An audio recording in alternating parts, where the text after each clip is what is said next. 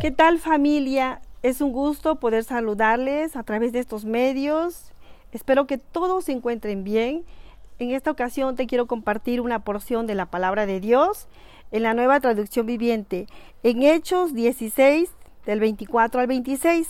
Y habla la historia, aquí narra la historia de Pablo y Silas. Dice así, enseguida se formó una turba contra Pablo y Silas, y los funcionarios de la ciudad ordenaron que les quitaran la ropa y los golpearon con varas de madera. Los golpearon severamente y después los metieron en la cárcel. Le ordenaron al carcelero que se asegurara de que no escapara. Así que el carcelero los puso en el calabozo de más adentro y les sujetó los pies en el cepo. Yo te quiero animar en, e, en esta ocasión. Aquí dice que Pablo y Silas los lastimaron, los golpearon severamente y los metieron al calabozo de lo más profundo y los ataron, dice que les pusieron un cepo en los pies para que no escaparan, para que se sintieran derrotados. El enemigo pensó que estando ahí los iba a derrotar, pero dice que alrededor de la medianoche Pablo y Silas estaban orando y cantando himnos a Dios. Y los prisioneros escuchaban. Yo te animo a que no sea cuál sea la situación que estás viviendo, si te sientes atado de manos, de, pies, de algún problema que no puedas resolver, dice que ellos empezaron a orar y a cantar himnos a Dios.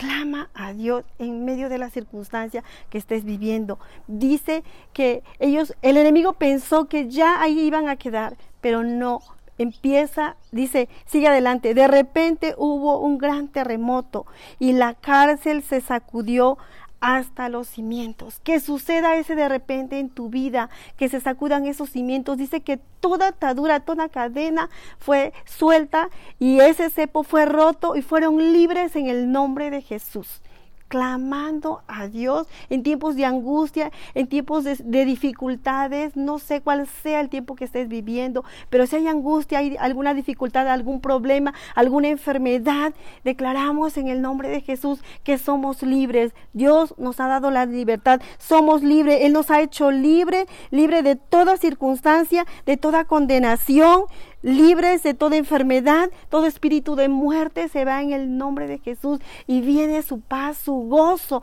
Dice que Pablo y Silas fueron libres, libres que el carcelero dijo, ¿qué debo hacer para ser salvo? Le dijeron, cree en el Señor Jesucristo. Y yo te animo a que tú creas en el Señor Jesucristo y Él te va a dar la libertad. Si sientes que no puedes, clama a Él o pide ayuda, dile, ayúdame a orar, ayúdame a clamar. Dice que uno hace huir a mil y dos a, a diez mil. Entonces vamos a unirnos. En la unidad está la salvación. En la unidad hay victoria. En el nombre de Cristo Jesús nos ha dado la libertad. Que Dios te bendiga. Hasta pronto.